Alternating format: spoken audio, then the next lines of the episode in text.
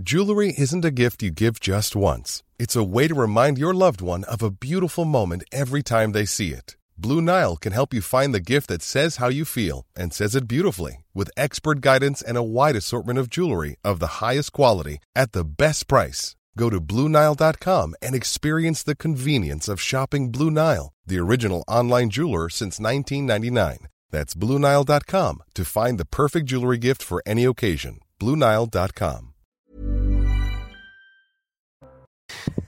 Bonjour à tous et bienvenue à l'heure des pros ce matin. La retraite à 64, à 64 ans, ce n'est plus négociable. Elisabeth Borne est le matador qui va piquer le taureau avant qu'il entre dans l'arène. C'est une communication audacieuse. Il y avait la com présidentielle, j'emmerde les non-vaccinés. Il y a la com gouvernementale, j'emmerde les manifestants.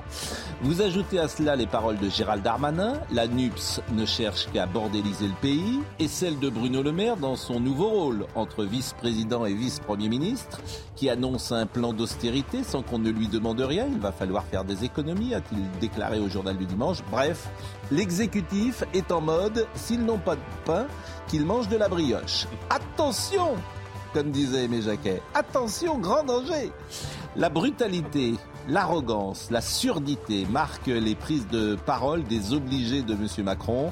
68% des Français sont contre la réforme des retraites.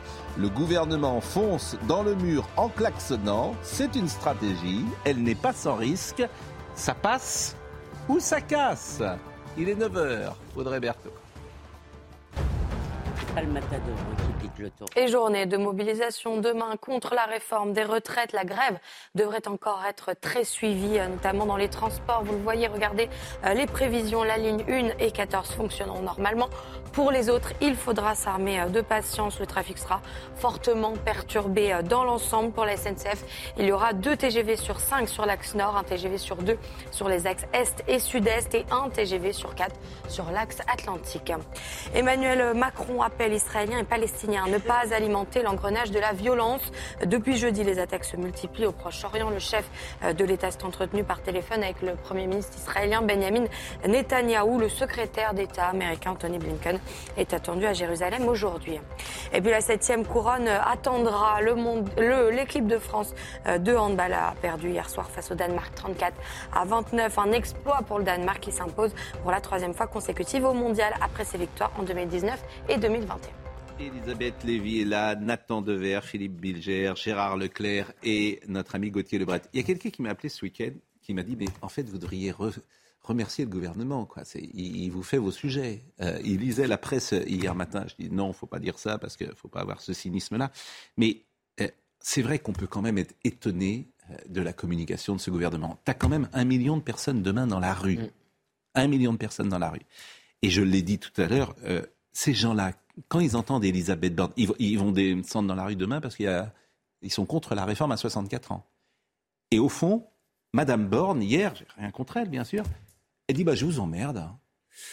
Elle dit ça. Elle, lui, elle leur dit ça. Bah, je vous emmerde, en fait.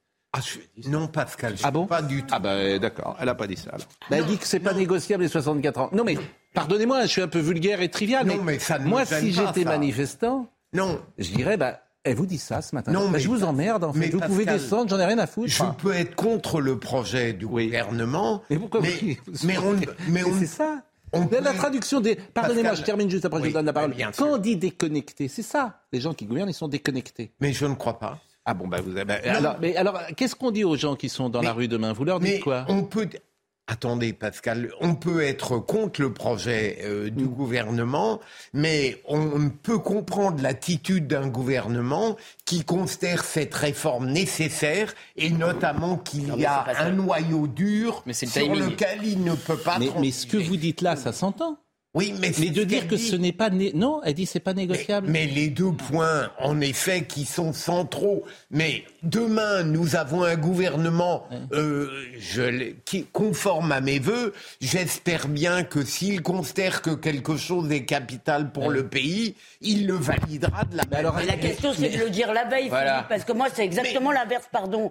Moi, c'est l'inverse. Si Moi, elle voulait projeter les gens dans la rue, elle s'y Pardon. prendrait pas autrement. Non mais serait- pardon, euh, moi je suis pas contre la réforme du gouvernement. En revanche, je trouve ça totalement, je suis plutôt d'accord avec l'édito de Pascal, à part le matador qui ne pique pas, mais passons. Il pique pas le matador Non, c'est le, mit- c'est le picador qui Ah, pique. oui, mais justement, là, c'est le mat. Justement, c'est ce que je vous dis. C'est slogan final, le matador. Oui, Non, mais j'entends bien, mais là, elle est dans la peau du matador.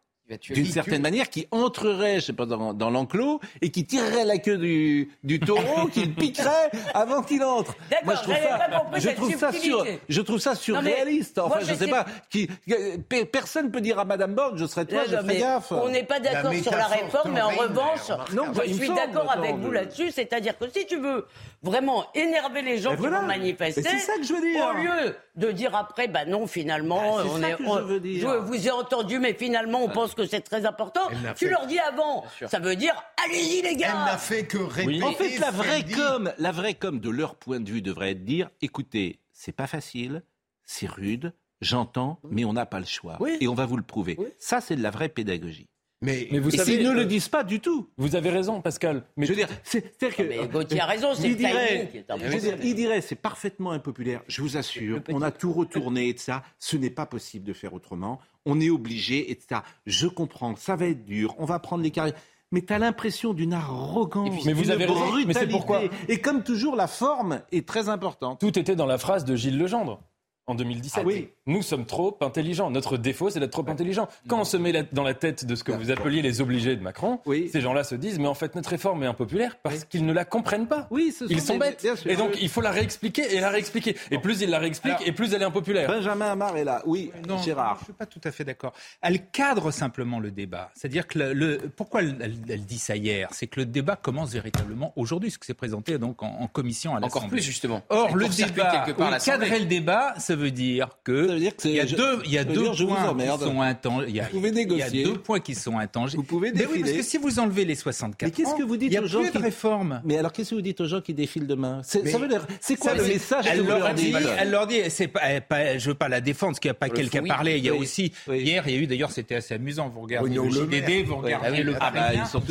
tous montés en ligne. Bien sûr. Et, qu'est-ce qu'il disait et j'ai appris que euh, Bruno Le Maire est vice-président de la République et vice-premier ministre. C'est votre interprétation. Bah, j'ai- je sais pas, il dit il, faut, il va falloir faire des Non. économies. Bon, il moi, je... constate simplement qu'il y a 3 000 milliards de dettes. Non, mais il a c'est son quand propre agenda aussi. Bon. Oui, Bah, c'est moi, mais je- je reviens Attendez, à- c'est juste lui qui est responsable. Hein. Je reviens. C'est-à-dire que un tu as autre ouvert les. C'est-à-dire que la retraite, on va payer pour les bêtises du Covid. hein. Non, mais Enfin, la dette avait commencé avant. avant le Attention. Covid, mais enfin, la dette avait- Attention. avait commencé avant le Pascal, Covid. oui, la dette, la dette du 2500. Covid. Donc simplement, je termine d'un mot. Oui. Elle dit sur le- le- les deux fondamentaux de la réforme, Bon. c'est-à-dire les 43 annuités et les 64 ans, on ne peut pas revenir dessus, parce que si on revient, il n'y a plus de réforme. Les En 43 revanche, annuités. en revanche, ils ont les uns et les autres, plus ou moins euh, euh, clairement, laissé entendre qu'il y a quand même des marges de discussion, Non, notamment sur les femmes et sur les carrières longues. Juste une phrase pour vous dire qu'il y a eu une étude Ah oui euh, la semaine dernière qui montrait que plus le gouvernement parlait, Ah oui. plus les Français étaient prêts à descendre dans la rue. Mais bien Je sûr. suis sûr que cette phrase va pousser davantage de Français à descendre dans la rue et c'est Bon. complètement assumé Bon. puisque effectivement c'est en parallèle avec les déclarations de Bruno Le Maire et de Gérald Darmanin. Il y a déjà Mais deux lycées bloqués. Hein. Les Français sont Oui. toujours euh, contre le gouvernement avant qu'ils subissent les effets d'une sorte de contestation sociale. Vous verrez, ça va pas durer longtemps. 68% Ah, des des blocages, Français là. sont contre le projet, paraît-il, Mm. mais attendons quelque temps. Et on. C'est très intéressant ce que vous dites, Philippe. Oui, parce, qu'en que- fait, vous incarnez la, la morgue de l'élite. quoi. Mais- Vous n'entendez pas. Pardonnez-moi de le Mais- dire comme mais ça. vous- n'entendez rien Pascal, de ce qui se passe dans ce pays. Rien, mais rien, Pascal, je mais rien. Pascal- Vous savez que je vais vous raconter quelque chose. Oui, non, mais Le vous type me permettez non, de non, vous répondre non, de manière non. anticipée Non. Non. Le- euh, D'abord, on va être avec Benjamin Vous avez une Amar. Vous savez ce que j'ai appris ce matin Vous savez ce que j'ai appris ce matin Non. Un type qui fait un marteau-piqueur, c'est pas euh, jugé comme un métier pénible. Et j'ai entendu quelqu'un. C'est de la folie. Et j'ai entendu ce matin quelqu'un sur RTL, pour ne pas le dire, tu vas, faire, tu vas laisser quelqu'un faire un marteau-piqueur à 65 ans ou à 64 ans Et vous n'avez pas honte Excusez-moi. Franchement, vous n'avez pas honte. Pardonnez-moi de le dire comme ça. pardonnez-moi de le dire comme mais ça. Mais vous ne pouvez pas. Mais, Sur ce point précis. Mais Pascal, où est-ce que j'ai dit, où est-ce que j'ai dit que le marteau piqueur n'était pas pénible. Sur ce point précis, les trois critères, parmi les trois critères de pénibilité, il y a les vibrations. Vérifiez-le. Bah, vérifiez-le. Bah tout de non. Mais juste- Bah non, parce que j'étais avec, Fabien Villedieu ce matin, il m'a dit non. Eh ben, parce vérifiez. que j'ai Alors là, vérifié. Parce que j'ai vérifié. bah, là, vous m'étonnez parce Eh que ben, je vous étonne, mais je dans les Bah, il y a les. Oh, oui, Il y a le port des charges lourdes. Bah, bah, il y non. a les, Bah, Fabien euh, l'objectivité incarnée. mais- quand Bon, même. Benjamin Hamar, moi ce qui m'intéresse ce matin, c'est la CGT, si j'ose dire. Euh, demain, il y a un million et demi de- ou un million de personnes dans la rue. Et je voulais savoir simplement comment vous aviez vécu ce week-end où l'exécutif, en gros, vous dit circuler, il n'y a rien à voir.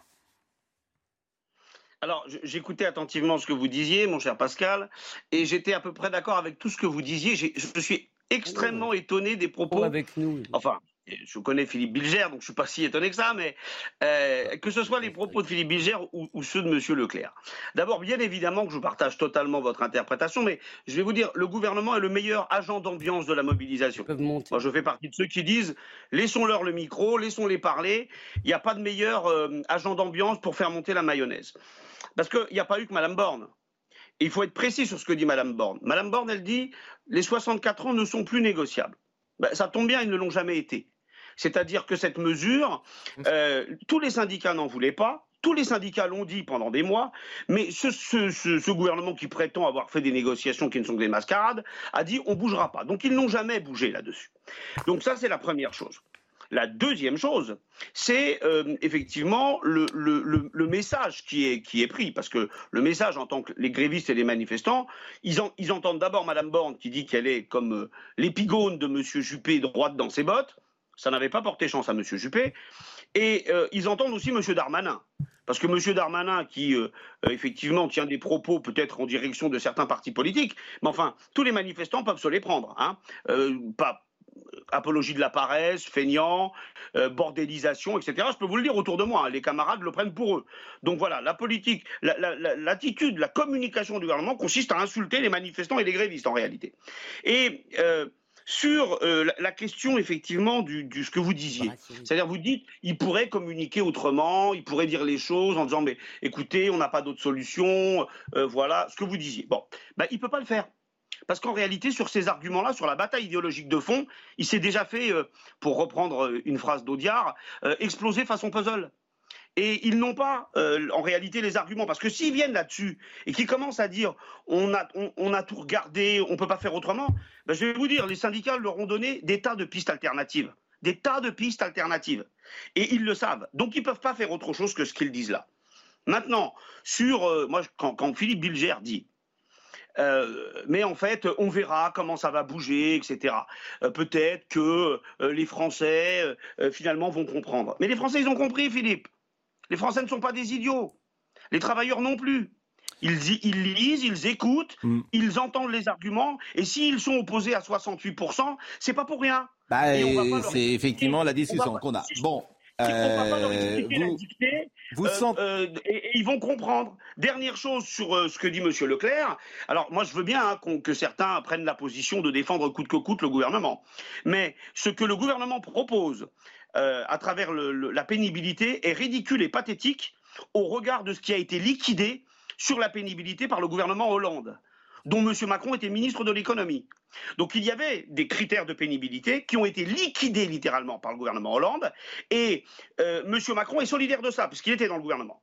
Et maintenant, ils viennent et ils réinstaurent un tout petit peu de pénibilité, mais de- dans des proportions et dans un périmètre grotesque au regard de ce qu'il y avait par le passé. Alors, Donc, ce qui est vrai, et euh, tout à l'heure, quand j'ai eu Fabien Villedieu, je vous interromps deux secondes, euh, Benjamin. Ce qui est vrai, c'est que les vibrations, c'est quand même incroyable d'ailleurs, parce qu'en en fait, tu découvres des choses. Les vibrations n'existaient plus. Euh, en fait, la manutention des charges lourdes, les postures pénibles, les vibrations mécaniques et l'exposition aux agents chimiques dangereux ne donnent plus droit à des points, car le contrôle de l'exposition à ces risques a été jugé inacceptable. Ça, c'était en 2018. Et visiblement, dans les nouvelles lois, ils le mettent, mais elle n'est pas encore votée. Pour le, bah, c'est pas ce que vous disiez. Pour le moment, Je disais que c'était dans le projet. oui, d'accord. Mais convenez que quand moi j'apprends euh, que le type qui a un marteau-piqueur, il fait pas un, mat- un- un métier pénible, quand j'apprends ça ce matin, parce que évidemment j'étais pas forcément au courant, comme tout à chacun, que j'apprends ça, je me dis mais dans quelle France on est quoi? D'accord est Comment est-ce est possible même d'avoir enlevé Sauf ce critère mais- C'est tout. c'est Mais. Pascal, Oui, mais sauf arrêter des saufs. En fait, nos discussions sont impossibles. Sauf que ça veut rien dire. Vous vous rendez compte que le gouvernement Hollande l'avait enlevé Si vous, si vous voulez, si Enfin, vous voulez franchement. dire, si vous voulez dire que l'on ne prend pas assez en compte d'une façon générale dans la société, mais pas- mais vous les avez- conditions de travail, l'organisation du travail, je le Mais- répète chaque fois. Bon, bah Bah voilà. oui, sauf Bon, qu'il ne faut pas. Alors, je remercie Benjamin Hamar. Et, et- et je pense que Benjamin Hamar dit une chose qui est quand même le, le gouvernement devrait se méfier. C'est quand il dit les meilleurs agents d'ambiance pour euh, euh, la manifestation, c'est le gouvernement. Je pense qu'il y a un vrai problème. Et, et, et, et- et je pense même que tous ces gens montent au créneau pour faire plaisir à Emmanuel Macron. Et- et il franchement- doit leur mettre la, la pression sur le thème. mais je pourquoi- veux pas être tout seul. Mais pourquoi, Macron, le- je veux pas être pourquoi tout Emmanuel seul. Macron comprend pas ça? C'est de la psychologie de base. Mais parce qu'Emmanuel Macron, manifestement, il n'a pas un rapport euh, de, de- qu'est-ce que vous voulez que je dise, euh, d'empathie avec les Français? Qu'est-ce que vous voulez que je dise? Voilà, quand tu dis j'emmerde les non-vaccinés, bah maintenant t'emmerdes les manifestants, c'est ça. Que- et, que ça, et que ça peut très mal finir. Problème, c'est que et ça point- peut très mal finir. C'est le point, à mon avis, que soulevait Philippe tout à l'heure et qui était important. C'est que là, on a affaire, en tout cas pour l'instant, à une mobilisation qui est non violente qui est euh, euh, euh, dans l'esprit républicain, qui est vraiment un grand moment, un beau moment de politisation. Si le gouvernement montre autant de rigidité face à des, à des phénomènes de contestation non violente, et que les seuls moments où en fait il recule, c'est par exemple quand il y a eu des violences liées aux gilets jaunes, alors là il recule, ça envoie un signal qui est très mauvais, qui est de dire il faut de la violence pour se faire entendre dans, dans l'espace public de notre démocratie, et ça, à mon avis, c'est très très dangereux. Euh, Pascal, vous avez une étrange manière de sauter d'un sujet à l'autre.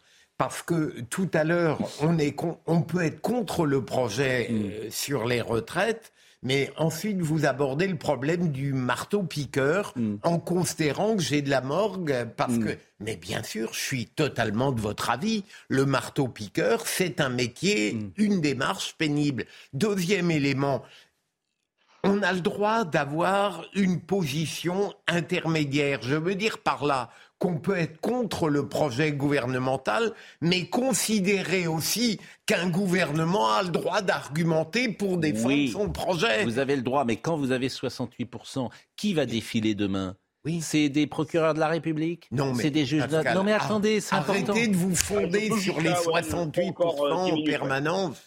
Mais ce que vous ne comprenez pas, moi ce que je...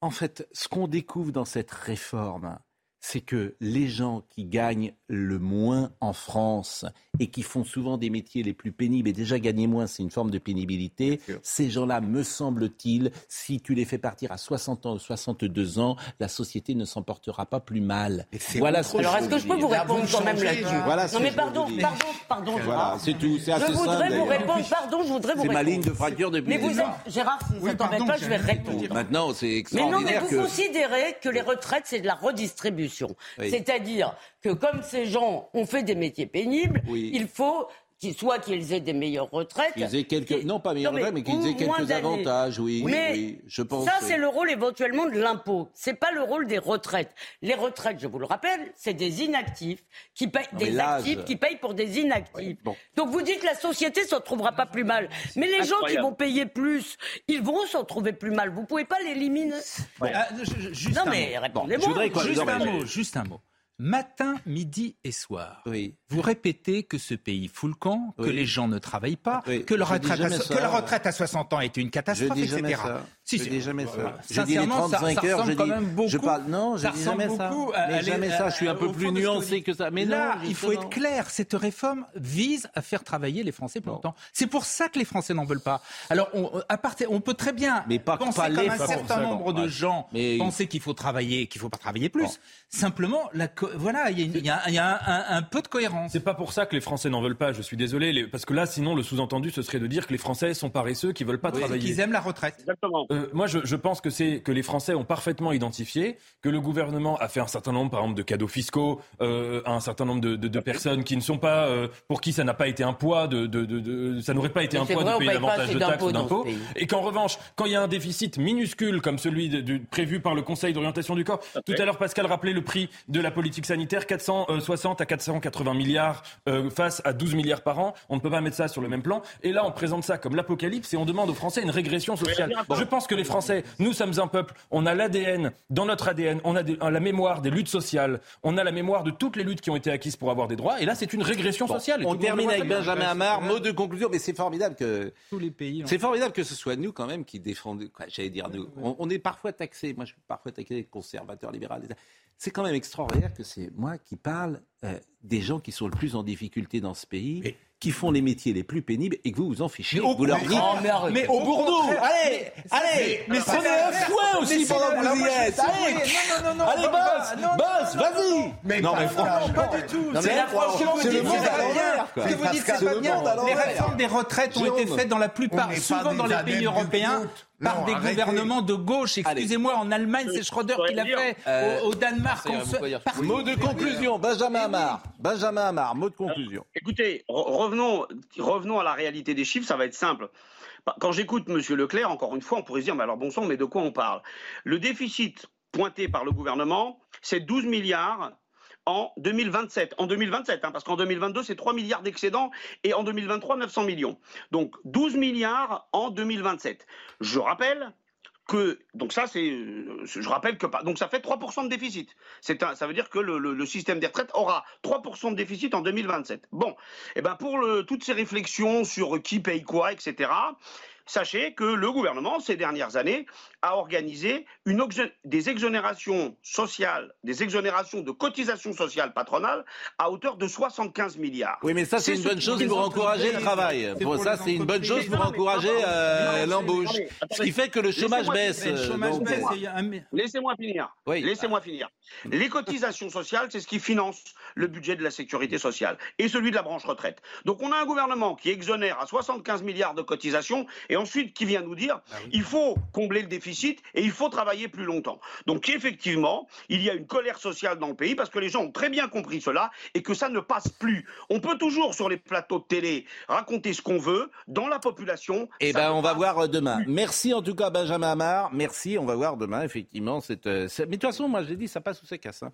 Alors écoutons euh, Marine. Alors 68% des, des gens sont contre cette réforme. Alors je veux bien que vous disiez qu'elle n'existe pas, mais bon c'est comme ça, hein, ça vous ennuie. Donc, non, non, mais c'est 78% des. Réforme impopulaire, là-dessus, on est tous d'accord. Oui, bah, Accepter de ne pas caricaturer. Et là, je vous propose d'écouter ensemble. Mais je caricature pas du tout, je dis que 68% des Français sont contre. On n'est pas complètement inepte parce qu'on n'est pas totalement de votre avis. Mais je vous répète, ce n'est pas moi qui invente. C'est pas rien. Moi, je veux bien que vous passiez en force quand 70% des gens sont contre. Non, non, pas. Bon, moi, moi, je pense qu'il faut pas faire ça. Mais moi-même, je pense. Si Je peux encore dire un mot Oui. Non, mais je vous Non, je voulais dire le grand problème des retraites, c'est qu'il y a une double contestation contre le projet et contre Emmanuel Macron. Oui, ah oui. Je suis d'accord avec vous, mais enfin, vous comprenez bien que euh, même le président du corps si cette retraite euh, était euh, juste sur le plan simplement financier, si on était en très grande difficulté financière, ça peut s'entendre. Personne n'est d'accord là-dessus. Même le président du corps, il dit on n'est pas en danger. Donc vous avez euh, des gens qui emmènent un million et demi de gens dans la rue demain, avec les risques que ça. Et, et même sur le fond, mais vous avez raison. Ah, évidemment que, en tout cas, je ne crois pas avoir tort. Alors écoutons Marine Le Pen et Fabien Roussel ensemble, parce que droite, gauche et même euh, euh, positions les plus extrêmes des deux côtés se rejoignent. C'est pas rien quand même. Ah mais Écoutons. bien sûr. Ah, je crois qu'elle ne devrait pas trop s'avancer. Parce que, euh, parti comme c'est, il n'est pas du tout impossible que sa réforme de retraite ne soit pas votée. En tout cas, nous, on fera tout pour qu'elle ne le soit pas. Tout pour convaincre, y compris des élus qui sont d'autres groupes, de ne pas se fourvoyer dans cette réforme euh, aussi injuste que brutale et inefficace. Les positions les plus dures, les plus radicales, les plus intransigeantes aujourd'hui, euh, ce sont ceux du gouvernement. Ils sont une poignée, ils ne sont pas nombreux en somme. Hein. ils sont euh, une quarantaine, ministres aujourd'hui, on va dire 41 avec le président de la République, ils sont une poignée, ils ne sont pas nombreux, à vouloir imposer une réforme dure, brutale, que les Français, dans leur très grande majorité, ne veulent pas. Ils ont fait exercice de pédagogie ces dernières semaines, et pour un résultat qui fait que non seulement euh, les Français ne sont pas convaincus, mais ils sont de plus en plus convaincus, au contraire, que cette réforme va être mauvaise pour eux. Elle va être mauvaise. Il y a quelqu'un, c'est drôle d'ailleurs, parce que c'est vraiment des élites déconnectées. Il y a quelqu'un qui me dit jusqu'à présent, j'avais quelques difficultés à voir ce qu'était le populisme. Maintenant, je sais, c'est vous. Enfin, c'est le populisme que de demander que des gens euh, qui font des métiers pénibles euh, aient des avantages. Non, pas mais ça, ça, n'est pas mais ça. ça on, on, est tous, mais vous allez, beaucoup être d'accord. Mais vous allez l'avoir. Les gens, ils vont venir chez vous un trouvez-moi, Vous allez l'avoir. Trouvez-moi une réforme. Trouvez-moi une réforme des retraites qui a été populaire. Bah, mais euh, non, bah, allez-y, trouvez-en une. Mais, mais pardonnez-moi. Jamais. Les gens n'ont pas envie de travailler plus longtemps. Mais, mais, je, mais je veux pas qu'elle soit populaire, je veux qu'elle soit intelligente. Ah, pardon, je voudrais pardon euh, Philippe, je voudrais poser une question à Pascal. Il y a deux ans, quand il y a eu la réforme à point, je, vous disiez, et j'étais d'ailleurs totalement d'accord avec vous, après sur les détails, je suis d'accord aussi aujourd'hui, euh, vous disiez, enfin je ne comprends pas, on vit plus longtemps, ça paraît totalement logique, totalement naturel de demander aux bah gens de travailler bah un ou deux ans de bah plus. Qu'est-ce qui vous a fait changer d'avis Mais uniquement les, métiers, uniquement, uniquement les métiers les plus pénibles. Mais on est Moi, je, ma ligne de fracture, c'est ça. D'accord. Le reste, évidemment que le comptable de la SNCF, faut, en fait, faut lui, faut réformer le, le, comptable de la SNCF. Il doit travailler comme le comptable de CNews. D'accord. Faites revenir Benjamin Amar qui l'entend. Mais non, mais ça, c'est ça. Mais vous avez raison, Pascal. Bah, pourquoi vous dites non, hasard On est Moi, il me semble que j'ai sur les euh, conditions de travail. Je vous, je vous rappelle. Et les gens qui seront demain dans la rue, c'est pas le comptable de. Je vous rappelle que dans cette réforme, 40% des gens, justement, ne travailleront pas jusqu'à 64 ans. Et c'est les 40% qui ont des carrières longues ou des métiers pénibles. 40% faut quand même le dire. Euh, mais sur les carrières longues, c'est à chaque fois pareil. Vous savez très bien que ceux qui commenceront avant 21 ans devront cotiser 44 et non 43. Je Donc il y a une inégalité là aussi. Le texte actuel est parfait. Et les femmes. Il doit être amélioré. Et les femmes. Mais le débat parlementaire sert à ça. Et les femmes. Les 20-21. Et, les, femmes, vous, avez raison. Mais vous avez raison. Ah, maintenant j'ai raison. il y a 8 jours, vous disiez. Pas maintenant. Bah si, il y a 8 jours. Non, c'est moi qui vous conteste. Il y a 15 jours, vous me disiez. Mais jamais de la vie. Je vous l'ai appris un soir, vous n'étiez même pas Mais Pascal, vous avez parfois raison, c'est clair. Il faut améliorer. Le parfois est important. La ben, bien sûr. Lorsque la pause, la, pause. Ah pardon. Voilà. Mais oh, bah, ce que je dis, il y a 90% des gens qui sont d'accord avec moi. Hein. C'est très, c'est très simple d'ailleurs. Ah ben non, mais, non, mais là-dessus sur sur le marteau piqueur, c'est clair. Évidemment. Enfin, franchement, il faut avoir un peu. Mais on est dire, puisqu'ils l'ont rétabli. Est-ce que, non, mais est-ce, est quand même dans la vie, est-ce que vous avez le sentiment d'avoir de la chance, Philippe Bien sûr. Bon, je suis privilégié. Quelqu'un veut un café? Mais c'est pas la pub C'est quoi mais, mais attendez, à l'entrée. Je croyais que c'était à la pub. Pardon, je croyais que vous aviez annoncé là. Et heureusement que vous avez dit un café, parce que vous auriez dit une autre boisson, à mon avis. Une autre boisson. Ça aurait été. À cette heure-là, une autre boisson. On ne sait pas, on ne sait pas. Excusez-moi, je croyais qu'on avait lancé la Vous l'avez compris, Madame euh, Lévy. Nous allons prendre un café. C'est la pause café de notre émission. Oui, Donc, euh, excusez-moi. Bon, est-ce que quelqu'un veut prendre un café C'est marrant, c'est bien, c'est frais, c'est léger, c'est de la télévision. À tout de suite. Mais je croyais, qu'on avait lancé la... Euh, il est 9h32 et c'est Audrey Berthaud. À Paris. Un barbier du 15e arrondissement a été attaqué euh, vendredi dernier dans son salon. Des individus voulaient euh, lui voler sa montre. Les auteurs du braquage ont pu être arrêtés en flagrant délit par la police grâce à un appel des voisins en 2022. Euh, les vols de montres de luxe ont augmenté 31% par rapport à l'année dernière. 23% des Français pensent que boire un peu de vin diminue le risque de cancer. C'est ce que révèle euh, le baromètre de l'Institut national du cancer. Il permet euh, de montrer comment les Français perçoivent le cancer et agissent face à la maladie. Et selon ce baromètre, donc, une partie de la population sous-estime le lien entre euh, le tabac, l'alcool et le cancer, alors que ce sont la première et la deuxième cause de cancer en France. Et puis une exoplanète de la taille de la Terre a été découverte. Le télescope de James Webb, parti en voyage fin 2021 à 1, 5 millions de kilomètres de la Terre, a pris euh, des photos des galaxies les plus lointaines et le télescope a pu euh, permettre de découvrir des galaxies jusqu'alors invisibles Je propose, parce que comme on a beaucoup commenté, d'écouter quand même euh, les uns et les autres. Et pour terminer sur la communication assez offensive du gouvernement, qui n'est pas sans risque, écoutons ce qu'a dit Gérald Darmanin, parce que moi je suis frappé que l'ANUPS et le Rassemblement national, ça n'existe pas pour l'exécutif. Mais l'ANUPS, ça a pesé 20% euh, à l'élection présidentielle, et le Rassemblement national, ça pesait euh, au deuxième tour 45%. Euh, bon, ça s'entend quand même. écoutons, monsieur. et tu as l'impression qu'il ne faut pas les entendre. Bon, d'accord. c'est juste plus d'un Français sur deux. Et les deux sont contre cette réforme. Donc je veux bien qu'on là encore on avance. Ils n'appartiennent pas, paraît-il, à l'arc républicain. Oui, non, mais c'est très... une absurdité. Non, mais c'est l'opposition. Alors écoutons M. Darmanin bordéliser le pays, la NUPS. Et je crois qu'il y a euh, aujourd'hui, mais tout le monde le constate, chez euh, la NUPES et singulièrement à la France insoumise euh, des gens qui n'aiment pas le travail, qui n'aiment pas la valeur travail, qui veulent une société sans effort, sans travail, et qui mentent finalement aux Français euh, parce qu'ils disent qu'on pourrait très bien vivre sans travailler. C'est irrespectueux envers les classes populaires et effectivement, je crois que la stratégie de M. Mélenchon, c'est de bordéliser le, pays et il faut évidemment euh, tout faire pour éviter que, cela ne, soit au rendez-vous. C'est ce que font les policiers et les gendarmes dans ces manifestations. Je les en remercie une nouvelle fois. Et c'est ce que va faire l'Assemblée nationale très bientôt. Et on sera tous, euh, je crois, euh, attentifs à ce grand moment de, démocratie à l'Assemblée et au Sénat. Bon, comment? C'est dingue. Ouais. Alors là, c'est le cas. Si vous voulez. Euh, C'est-à-dire? Ben, je veux dire, c'est. non, non allez-y, Nathan. Bon, non, mais si vous... la NUPES, c'est une union des gauches qui, là, défend un certain nombre de droits sociaux élémentaires accuser euh, la NUPES de ne pas aimer le, travail, c'est quand même extravagant. C'est extraordinaire. Si vous voulez, ce sont précisément ceux qui défendent aujourd'hui les intérêts des travailleurs. Ah oui, Sandrine Rousseau, elle n'a pas parlé du droit à la paresse? Non, mais c'est pas la NUPES, c'est ah, pas, Sandrine, la Rousseau.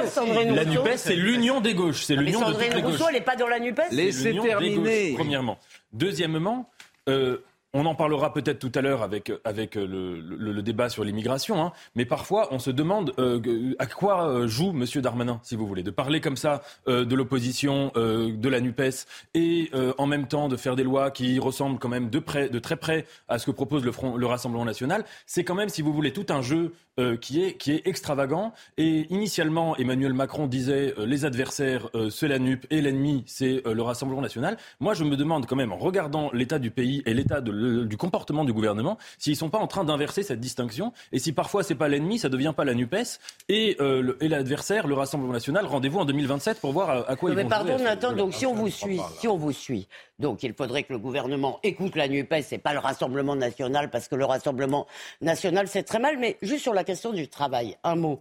Vous avez déjà, et on l'a déjà fait ici, et je suis sûr que vous l'avez fait autour de vous, interrogé des chefs d'entreprise hmm. quand ils veulent recruter des jeunes. Hmm. Que disent ces jeunes qui sont aujourd'hui en grève? Ils arrivent, ils se posent en face et ils disent Alors, j'ai combien de vacances? Mais, mais chère Elisabeth, vous avez payé les gens pendant euh, des mois? À ne pas travailler sur leur fauteuil. je suis d'accord. Comment voulez-vous que ça n'ait pas de conséquences On a fait n'importe quoi. Pardon, c'est pas que le Covid. C'est un rapport à l'État. Je suis désolé de vous le dire comme ça. Et on en paye. Je, alors, j'ai pas convenu. Bah oui, ça vous arrange pas. Convenez que, que j'ai pas changé là-dessus. Depuis deux ans, dès que j'ai le Covid, c'est un drame. C'est pas le Covid d'ailleurs. Les, les, oui, oui, le, quoi qu'il en coûte. Non, les mesures, tous azimuts, qui ont été prises sur le Covid à mon sens, sont un drame. Oui, mais enfin, la Sociétal, économique, etc. La gauche des allocs, mais vous, comme ça vous arrange pas, vous vous êtes trompé à peu près sur Est-ce que vous voulez bien écouter ce que juste une seconde La gauche des allocs, elle existait avant le Covid. Le rapport à l'État de gens qui ne veulent pas bosser parce qu'ils considèrent que la collectivité doit tout leur doit mais pourquoi ils veulent pas bosser? Est-ce que vous vous êtes rendu Pourquoi ils veulent pas bosser? Les jeunes, comme vous dites. Pourquoi? Les jeunes? Oui, pourquoi? Ah bah, excusez-moi, moi je parle. Attendez, pourquoi? Si on va vraiment au bout du chemin. Alors il y en a parce que les salaires sont trop bas, je l'ai dit. Je l'ai dit 100 fois. C'est-à-dire que ce que vous comprenez pas, Elisabeth, non, moi, quand je suis rentré dans le, dans le marché du travail en 88, mon salaire, il était bon. J'étais journaliste. Vous savez combien ça gagne un journaliste aujourd'hui Mais je le sais, je l'ai dit 100 fois. Alors, vous allez donner. Alors, évidemment, moi, je comprends les gosses de 25, 27 ans qui gagnent 1800 euh, euros par mois et, qui doivent vivre à Paris. Évidemment que les salaires sont trop bas. Qui vous a dit ça la semaine dernière C'est tout ce que je vous dis. Qui vous a dit Alors après, on dit les jeunes sont feignants, ils sont pas feignants, forcément mais les salaires sont trop bas. Vous ne pensez pas qu'on est drogué aussi à l'assistance Vous pensez que ça n'existe pas aussi, Et c'est pour ça qu'il faut tout changer. Et si Pardonnez-moi de Il faut tout remettre à plat. C'est ce que je vous dis en si les salaires sont très bas, l'une des raisons, c'est la mondialisation. La Non, c'est pas la seule. C'est que les charges sociales et fiscales en France sont supérieures à ce qu'elles sont partout Exactement. dans le monde. Tous les chefs d'entreprise vous le disent. Simplement, contrairement à ce que vous dites, le, le monde n'a pas changé avec le Covid. En tout cas, la France n'a pas changé avec le Covid sur les mentalités. Hein et deuxièmement, les salaires n'étaient pas mirifiques il y a 30 ou 40 ans. Excusez-moi. Là, ce n'est pas vrai. Ah, dans certains domaines. Non, non, non. Bah, euh, écoutez, avec, avec, avec une. Bah, vous n'êtes pas d'accord.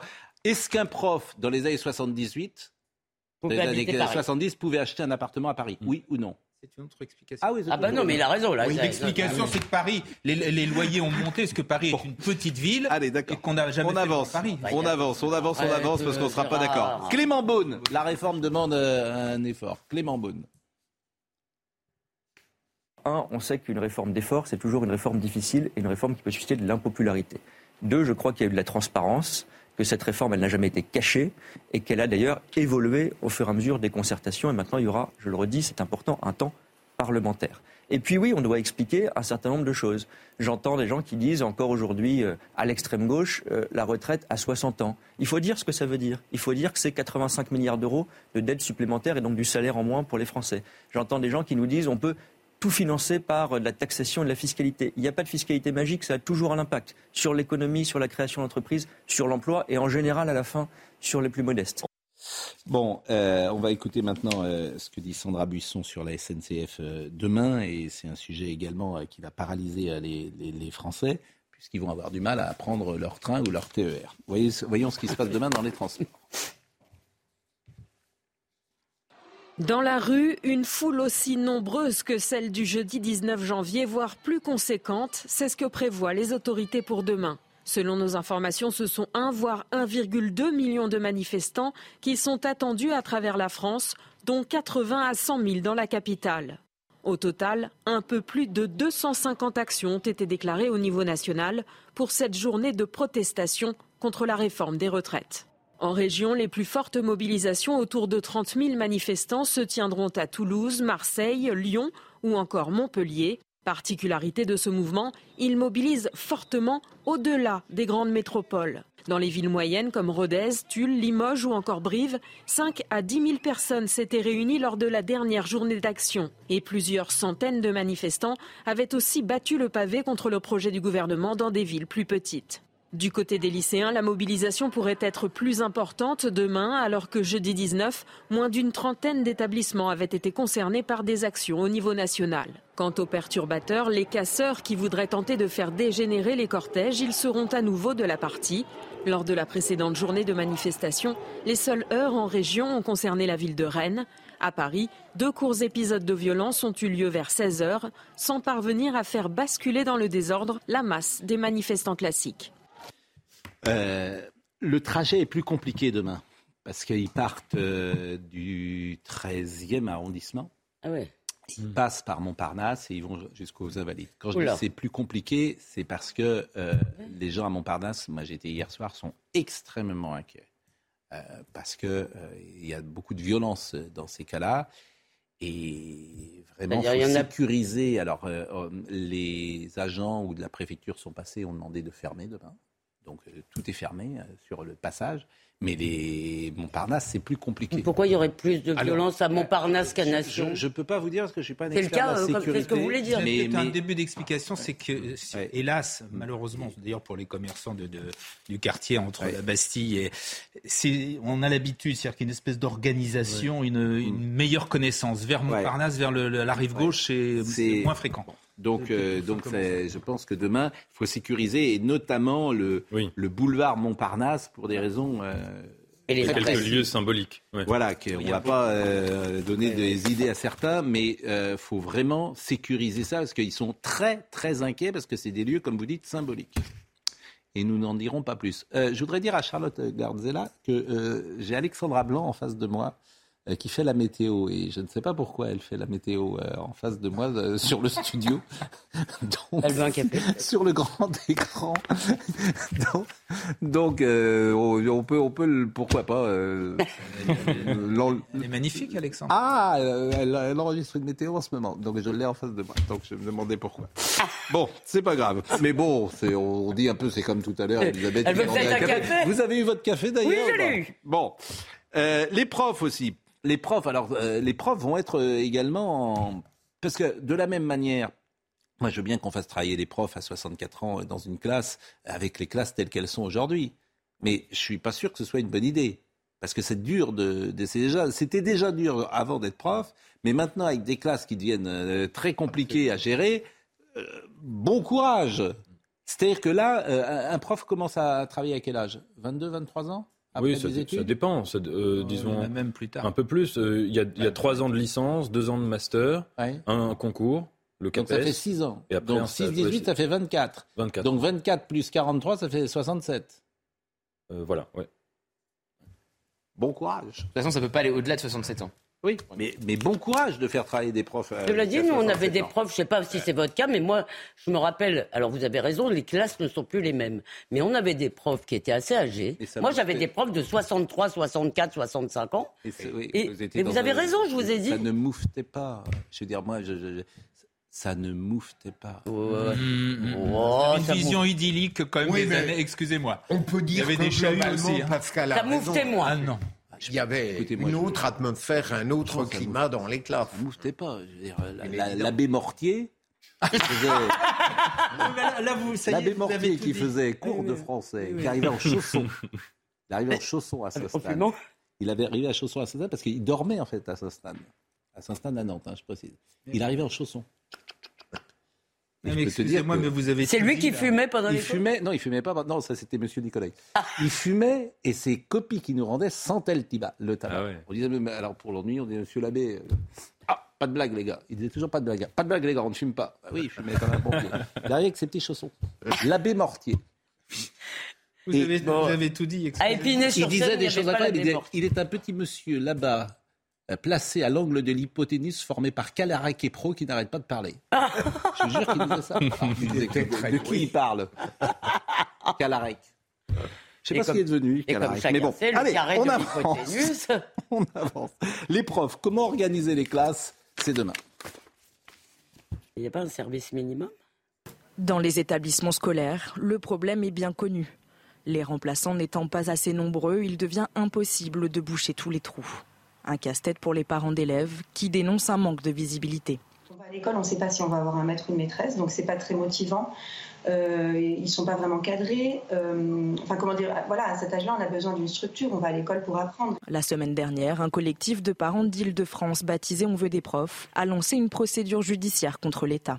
Nous engageons des actions d'urgence pour euh, essayer de, de faire condamner l'État à trouver un remplacement et à euh, rattraper toutes les heures perdues.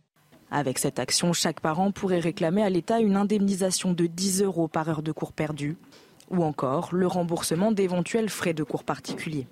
Pour le syndicat national des lycées et des collèges, la rentrée prochaine s'annonce déjà difficile. On a beau avoir euh, des job dating organisés euh, dans plusieurs académies, le constat est sans appel il manque des profs.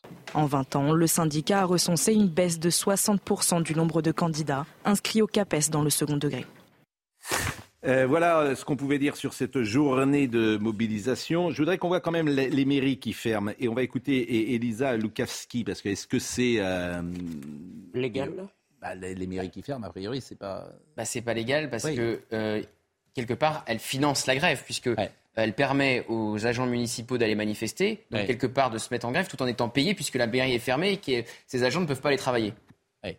Donc ils sont quand même payés tout en ne travaillant pas, tout en allant manifester. Mais c'est pas ça le problème. Le problème, c'est continuité du service public. Bah, c'est quand même le problème aussi parce oui, qu'il mais il n'y a pas de, sanction là, parce que là, là, l'autorité, ne se met pas en place là dans ces cas-là. On ne peut pas interdire à une mairie de ne pas fermer précisément.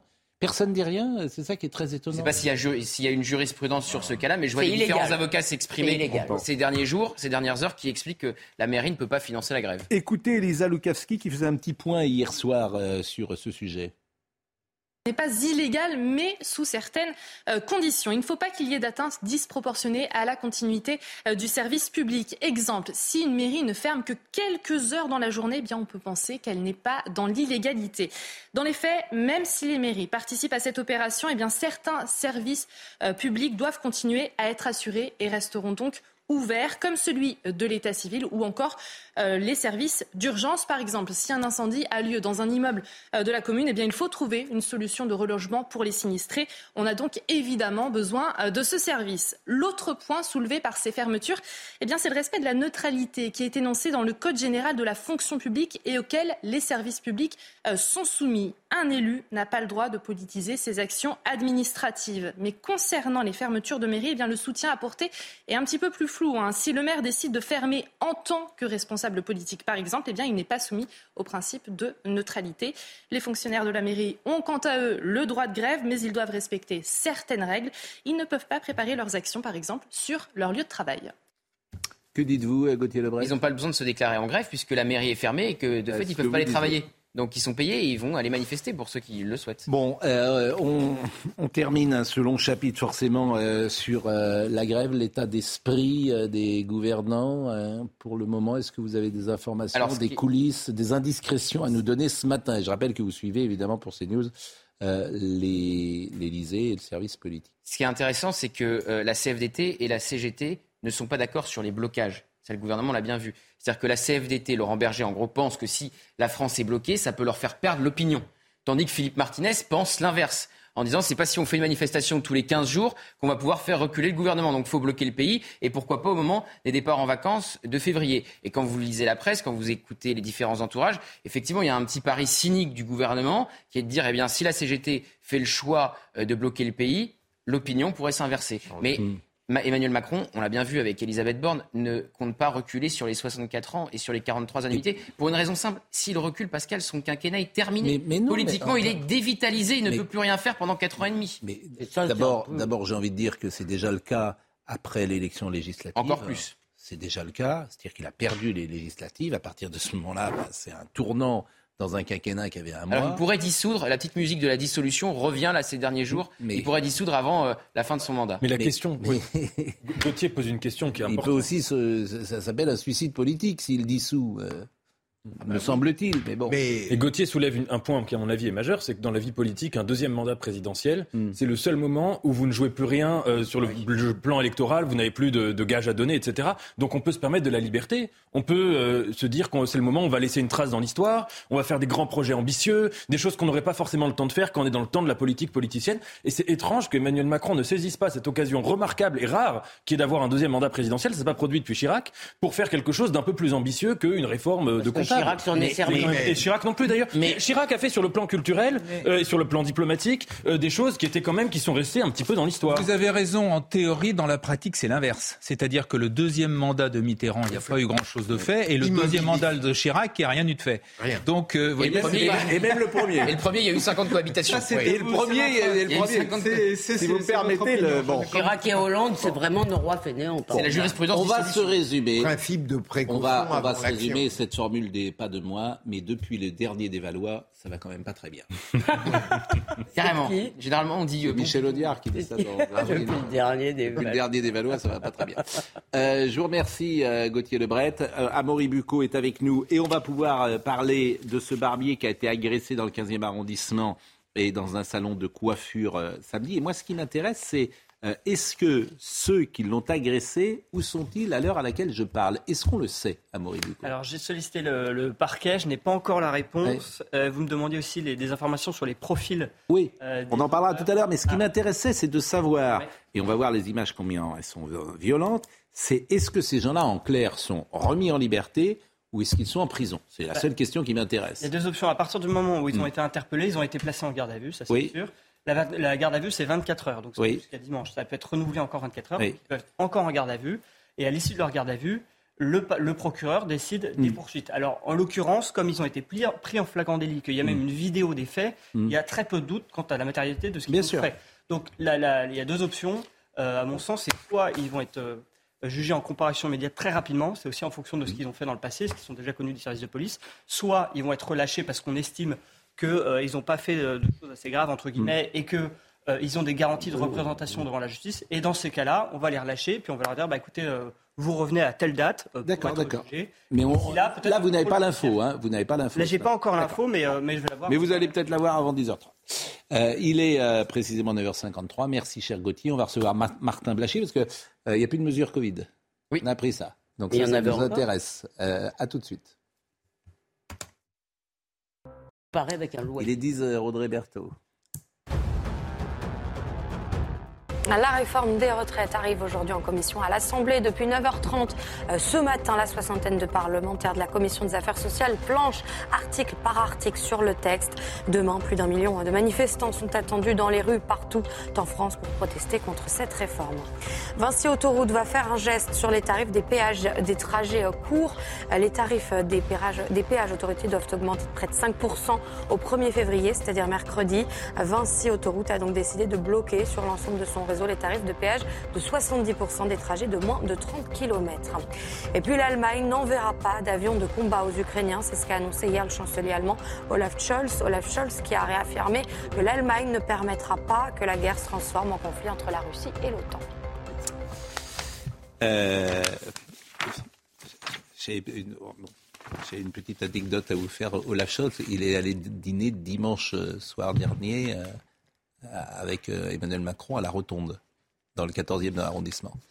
Et dans le, dans le 6e, c'est? Dans le 6 Bon. Et l'entourage de Olaf Scholz a dit Emmanuel Macron emmène Olaf Scholz à Rotonde. À Rotonde C'est pas vrai.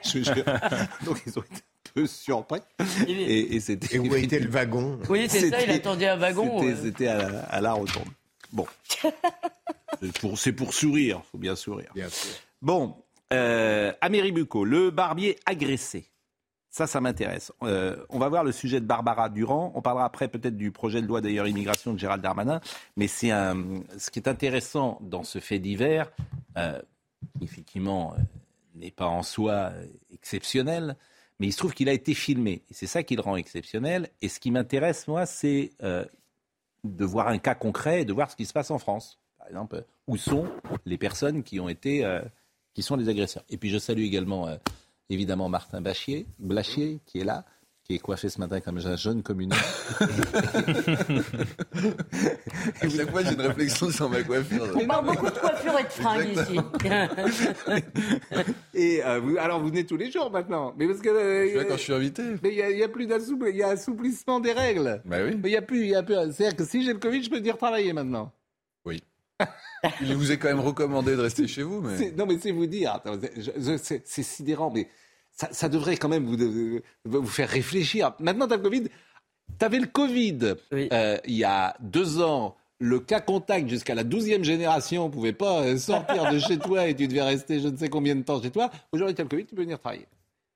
Sachant qu'on euh, n'est plus vacciné, donc il y a le, vaccin, sauf les... Combien de gens sont encore vaccinés à votre avis? Covid bah, Ça dépend. la plupart des gens ont au moins reçu une ou deux injections, et puis après, il y en a de moins. Oui, mais au bout de six mois, on est d'accord que c'est fini. Non, enfin, c'est fini sur la transmission, mais ça, on le dit depuis très très longtemps. Non, mais le, le, le, vaccin, il est efficace combien de temps? Ah, bah, sur les formes graves, il reste une efficacité pendant très longtemps. Ah bon? Ah, bah oui. Et puis en plus, à chaque fois, quand vous êtes réinfecté, ah, en fait, ça. je croyais que. Ah bah, euh, j'entends jamais la même chose. sur les. Ah bah, non, très bien. On en apprend tous les jours. Comment on en apprend tous les jours Il y a une efficacité au tout début sur la transmission qui est vraie, qui dure 3 à 6 mois. Au bout de 6 mois, il n'y en a aucune. D'accord. Vous pouvez transmettre autant, mais par contre, effectivement, vous faites quand même des formes. Euh, mais j'ai l'impression que dès le deuxième jour, on pouvait transmettre en étant vacciné, moi. Non, il y a quand même une protection euh, dans les trois premiers mois. C'est une blague. On a transmis en étant vacciné, Martin. Mais là, on vient de traverser, euh, bon, je le dis à chaque fois, on vient de traverser toute la saison là, sans mesure barrière, sans rien du tout. Et, même la Chine, on nous a pensé que ça devait être. Bon. Et là, on peut aller travailler avec le Covid faut rester quand même chez soi, bien sûr, a priori si on a le Covid, mais bon.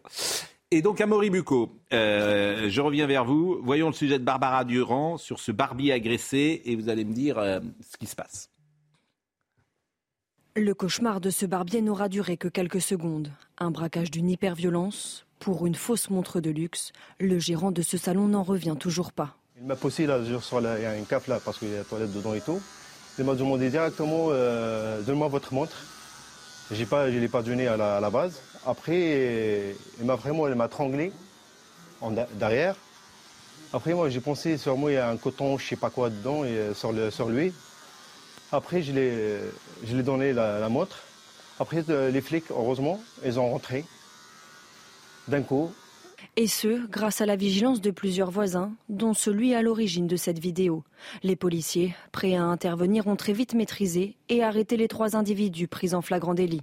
Trois jeunes qui ont essayé de pénétrer dans un immeuble du 15e arrondissement. Les voisins ont euh, vu le mouvement qui a été provoqué. Ils ont réagi tout de suite, très vite, euh, et à raison. Ils ont appelé le 17. Les policiers ont pu euh, intervenir, faire fuir ces jeunes-là, et ensuite les prendre en filature.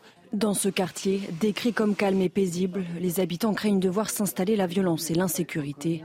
En 2022, les vols de montres de luxe ont augmenté de 31% en un an. Euh, juste une précision juridique, euh, c'est quelle qualification quand tu tentes d'étrangler quelqu'un? Ben, ça peut... En fait, c'est dans le cadre d'une tentative d'un vol. Donc, on aurait pu considérer que c'est à la fois une tentative d'homicide et un vol. Bah, une tentative de vol. Et donc, ça aggrave la peine. Bah, il me semble quand même que c'est une tentative d'homicide, non? sûr. Ou alors tu étrangles quelqu'un? Oui, ou alors on considère que la, la tentative d'étranglement fait partie de l'essentiel qui est la volonté de voler. Ça augmente la peine. Hmm. Mais vous en pensez quoi, vous? Ah, mais moi, j'en pense qu'il faudrait rapidement. Ils sont arrêtés je suis partisan, on n'a pas l'ombre d'un doute sur leur culpabilité, on les défère, on les passe en comparaison immédiate et on les condamne à une peine très sévère. C'est quoi une peine très sévère en Ah ben moi là-dessus, oh, je connais pas le détail grâce à Amaury, j'en sais un peu plus long et au reportage. Moi, ça dépend du casier judiciaire. Est-ce qu'ils ont déjà été condamnés ou pas? À mon avis, c'est vraiment, ils n'ont jamais été condamnés. Ils n'ont jamais rien, personne ne les connaissait. Vraiment, euh, Pascal euh, Vous savez bien qu'on va apprendre sans doute que leur, euh, peut-être d'ailleurs, leur, casier est long comme le bras, j'imagine. Ah non, mais peut-être qu'ils sont sous occupés. Parfois, on a de bonnes surprises, mais oui. Bon, mais alors, c'est quoi une peine sévère? Dites-moi. Ah, admettons par exemple qu'ils aient casier judiciaire vierge. Ah ben, casier judiciaire vierge. Je suis au ministère public. Je n'hésite pas à demander 18 mois, 2 ans ferme. D'accord. Et récidiviste? Ah ben alors là, euh, malgré l'absence des peines planchées, je, je vais bien au-delà. Oui, mais... Oui, non, mais Pascal, vous ne voulez pas me faire jouer à Madame Irma sur des données, sur des données que vous savez tout. Qu'est-ce que vous allez apprendre en plus? Je vous demande récidiviste et vous savez ce qu'ils ont fait. Vous seriez magistrat, ça irait vite. Hein oui. et par exemple, là, une bon, réquisition, elles peuvent aller jusqu'à combien? Amaury ah bah, bon, est-ce qu'on, alors, combien étaient-ils d'abord? Alors, ils étaient trois. Et c'est intéressant ce que vous disiez, Pascal. En fait, il y, a plusieurs circonstances aggravantes. En général, quand il y a un vol, si c'est en réunion, déjà, c'est aggravant. Là, en l'occurrence, c'était en réunion. Si c'est avec une arme, alors là, il n'y a pas d'arme, euh, de, mes informations, il n'y a pas d'arme. Mais c'est aggravant aussi. Et puis, si c'est sur une personne vulnérable, là, ce n'est pas le cas non plus, c'est encore une circonstance aggravante. Et puis, comme vous l'avez dit, il y a effectivement le passif de ces trois euh, suspects. Alors, leur profil, euh, ce qui est intéressant, alors c'est ce que d'ailleurs a dit la police à la victime et à plusieurs témoins, c'est que c'est des personnes qui n'est pas de Paris même intramuros, ils viennent de banlieue parisienne. plusieurs d'entre eux sont issus de Seine-Saint-Denis. le site Actu17 a même un peu plus d'informations. Eux, ils disent qu'ils sont connus de la police, qu'il y en a deux d'entre eux qui viennent de Rony-sous-Bois, donc en Seine-Saint-Denis, et un qui vient de Fontenay-aux-Roses, c'est en Haute-Seine, dans les Hauts-de-Seine. Euh, et alors, ce qui est intéressant aussi, euh, Pascal, à noter, c'est que si la scène a été filmée par un voisin, c'est pas euh, par hasard, en fait, ce voisin, qui habite donc le 15e arrondissement dans cette même rue, a été lui-même victime d'un vol de montre fin 2021, ainsi qu'une quinzaine de personnes qui habitent dans ce quartier, notamment des commerçants, etc. Alors, les voleurs de montres dans cette affaire-là avaient été arrêtés, mais est-ce que c'est ceux qui s'en sont pris à ce coiffeur n'ont pas voulu imiter en se disant qu'il n'y a pas euh, le nom du 15e arrondissement qui circule en se disant bah tiens c'est un super quartier pour aller voler des montres quoi puisqu'on on voit vraiment une grosse récurrence dans ce quartier dans, les vols de montres. on n'en sait pas davantage, on ne sait pas leur âge. Euh, non, je sais pas leur âge, on ne sait pas leur âge. Euh, bon, a priori, c'est des jeunes gens, forcément. Où sont-ils en ce moment Ils sont toujours en garde à vue ou ils ont été euh, Alors, dans la nature? Je n'ai toujours pas l'information, mmh. euh, Pascal. Elle m'intéresse beaucoup cette information. Vous Vous pouvez pas savoir quand même. Bah, si, si, on va le savoir. On, fait tout pour. Mais, euh, mmh. mais voilà. Parce que c'est quand même d'une violence inouïe. Oui, bien sûr. La, personne qui subit cette agression toute sa vie, elle s'en souviendra d'abord et elle peut être traumatisée ensuite. Une, une agression de ce type, c'est pas rien quand même. Mmh. Et d'autant plus que le, commerçant, il, se fait agresser dans son commerce. entre guillemets, les agresseurs savent où il habite. Et il peut toujours avoir, enfin, chaque fois qu'il va retourner dans son commerce, effectivement, il va revivre un peu la scène. Repenser. Bon. Écoutez, euh... je vous tiens au courant. Oui, bah, bah évidemment. évidemment. Euh, un mot sur le projet de loi immigration avec euh, qui arrive en débat à partir de demain, 1er hein. février. On est le 31 Non, on est le 30. Demain, euh, Donc, un projet de loi pour ne rien faire bah, euh, vous, trouvez que c'est un projet de loi pour ne rien faire En tous les cas, pas pour faire euh, ce qu'ils avaient promis de faire. Et puisque vous parliez de l'opinion, euh, et une chose que demandent les Français dans une très écrasante majorité, c'est-à-dire de réduire ou de stopper mm. l'immigration. C'est pas ça qui va se produire avec ce projet. Alors, on va écouter quand même un restaurateur parce que c'est très intéressant. on sait que, comme souvent d'ailleurs, les patrons demandent que certains soient régularisé parce que tu as une demande immédiate de, de demande de job. Mais tu ne te rends pas compte qu'à chaque fois que tu fais rentrer quelqu'un que tu régularises, bah, il devient français et à 10 ans, 20 ans, 30 ans, il, a, il peut avoir des conséquences. C'est ça que on peut souligner. Il pas français obligatoire. Bah, si tu régularises, si régularises, pas donner la nationalité régulariser. Oui, mais disons qu'au bout de 10 ans, il peut avoir l'un. Voilà, c'est quand même un pas. C'est un... En fait, moi, moi, moi, je dis toujours, il me semble que d'abord tu donnes un mauvais signe parce que c'est quelqu'un qui est entré sur ton territoire de manière illégale et tu le régularises.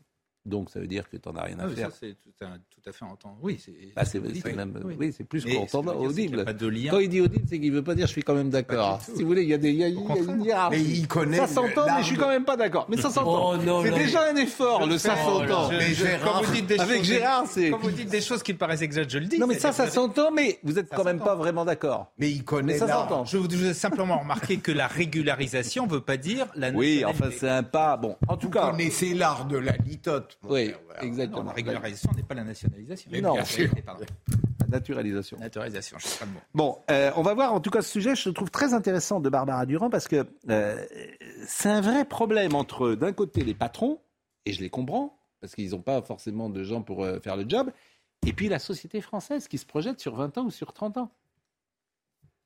Barbara Durand.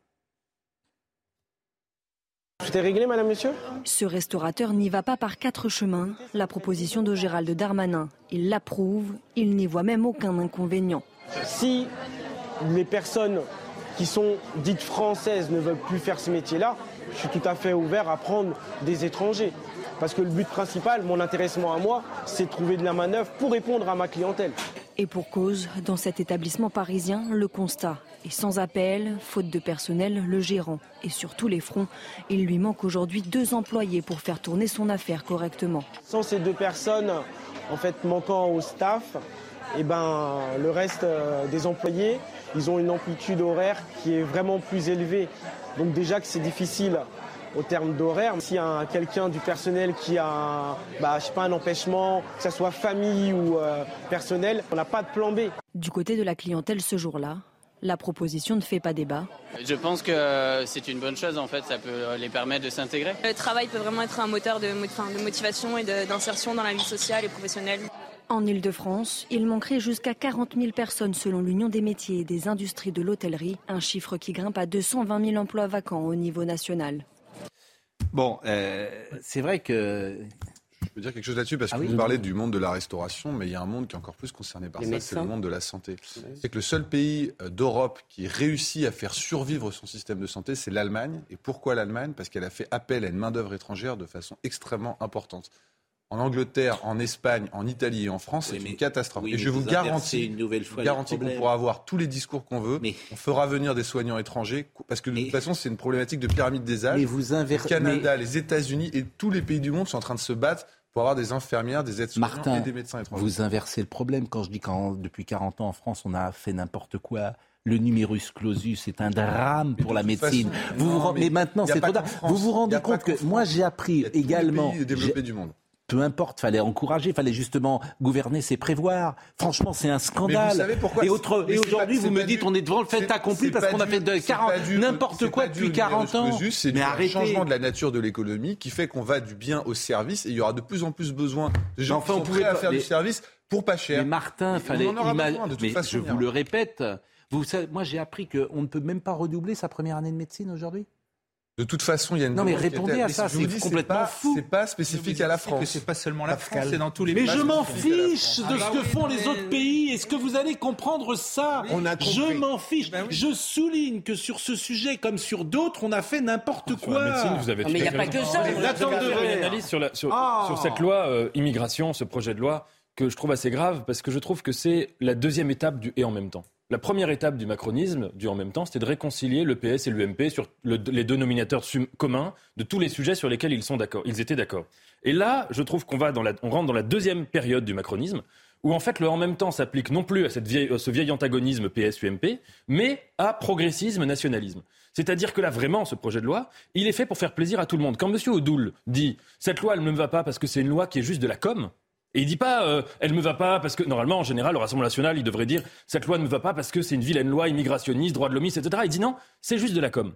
Et si vous voulez, là, dans cette loi, il y a un, on fait venir des étrangers pour des, enfin, on régularise pour les métiers en tension. Autrement dit, l'immigration, ça nous va uniquement si c'est des néo-esclaves qui font tous les métiers dont on veut pas. Et alors là, on les veut bien. Ce qui, évidemment, ne leur donne aucun, aucune perspective socio-professionnelle. Et sur le reste, on coupe des droits. Monsieur Darmanin qui dit, cette loi va permettre de pouvoir d'expulser encore plus d'étrangers. On va, on va leur enlever des droits, etc. Donc, moi, je pose juste une question.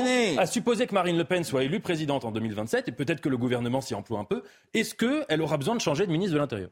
Mais Pascal. Oh, vraiment. Pascal. Je, je, je, je, suis étonné, mais euh, à la fois presque agréablement surpris d'entendre ce que vous dites. C'est-à-dire que pour vous, la loi est beaucoup trop, beaucoup trop dure pour, pour les immigrés. Bien sûr. Euh, Pascal, euh, d'abord, euh, je ne suis pas sûr que derrière ces trafics sur les retraites et la loi immigration, il n'y ait pas une conception putride de la politique dans ces accords qu'on cherche, mais ça c'est un autre problème.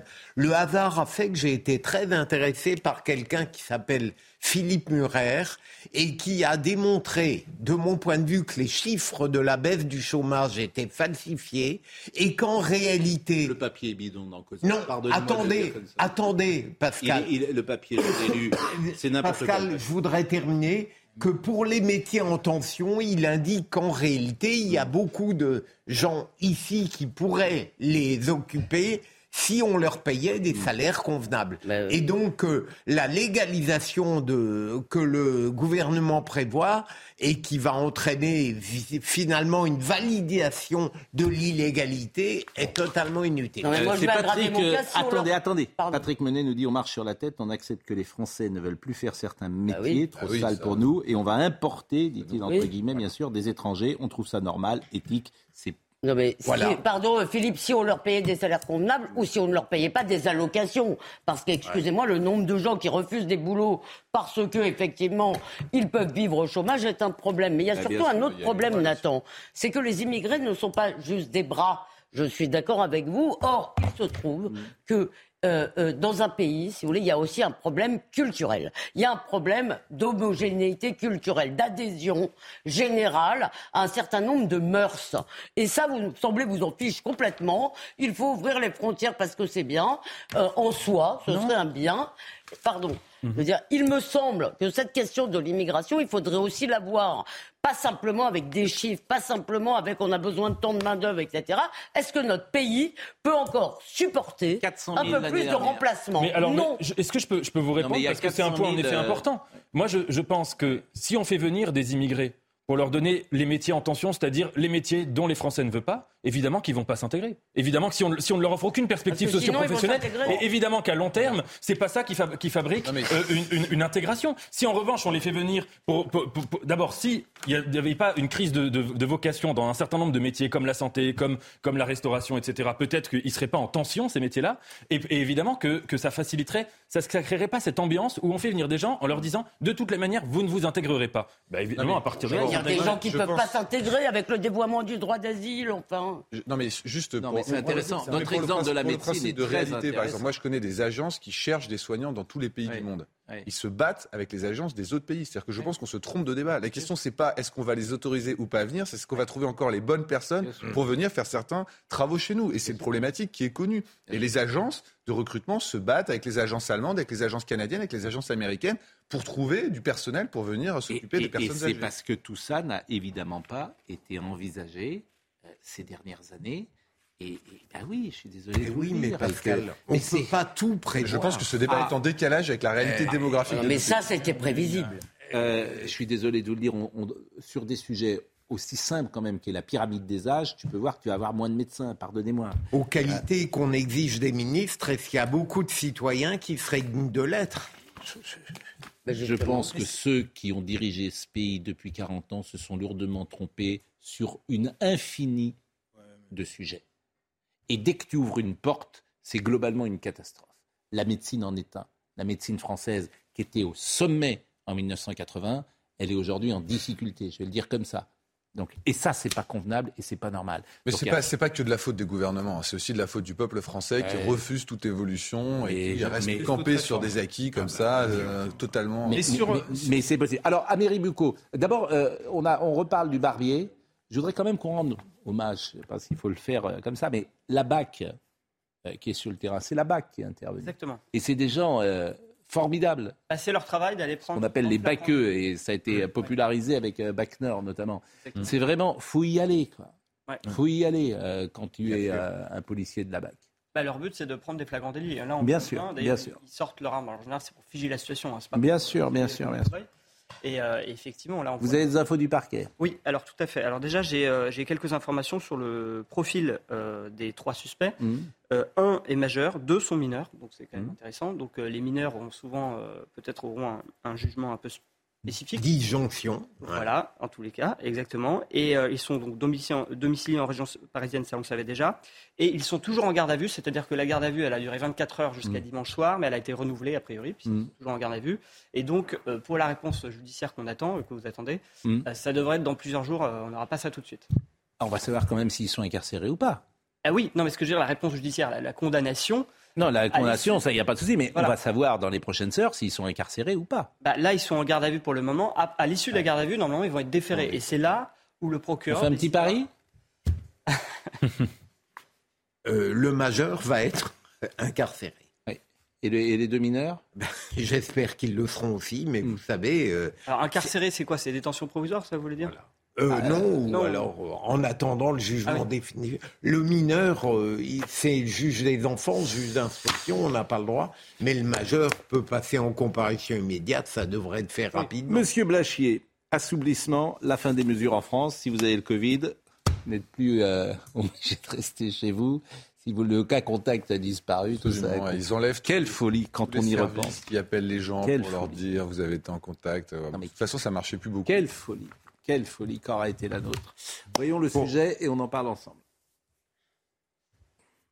C'est la fin de deux mesures phares dans la lutte anti-Covid. À partir du 1er février, les personnes testées positives ne seront plus tenues de s'isoler, tout comme les tests de dépistage pour les cas contacts. Décision prise suite aux recommandations du Haut Conseil de la santé publique et à la baisse du nombre de contaminations en un mois, passant de 20 000 à moins de 5 000 par jour en moyenne. Dès lundi, le téléservice Contact Covid de l'assurance maladie prendra également fin. Il permettait l'identification et la prise en charge des personnes malades et des cas contact Covid.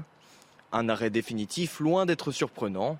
Ses effectifs avaient déjà été fortement réduits de 6500 équivalents temps plein en 2021 à 350 en septembre.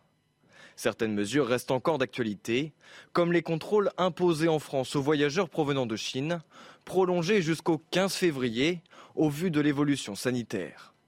Les gestes barrières, eux, restent fortement recommandés. Bon, comment vous expliquez ça?